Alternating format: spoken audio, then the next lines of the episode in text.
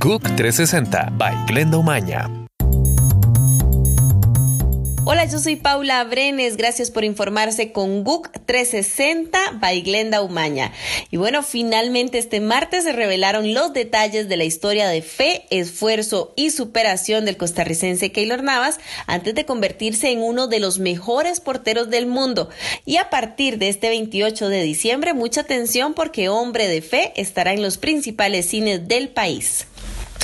En otras noticias, el gobierno venezolano fijó topes para la venta de gasolina en el oeste del país a fin de evitar el contrabando al que atribuye la escasez de combustible en los últimos días. El Ministerio de Petróleo ordena a las distribuidoras vender un máximo de 30 litros a los automóviles sedán y hasta 35 litros a las camionetas y algunos vehículos de carga.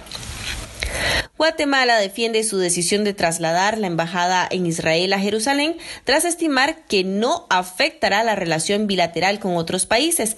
Este es el primer país después de Estados Unidos en anunciar una medida de este tipo. El gobierno boliviano pidió a los médicos en huelga desde hace un mes suspender el movimiento por un tema humanitario. Los profesionales mantienen marchas callejeras y huelgas de hambre por una ley que sanciona la mala praxis. Mientras tanto, únicamente los servicios de emergencia funcionan en los hospitales públicos.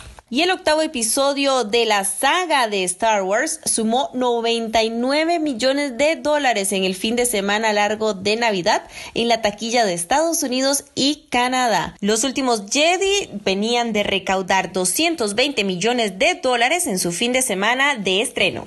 Gracias por informarse con nosotros. Le invitamos para que visite nuestra página www.gook360.com. GUC 360 by Glenda Umaña.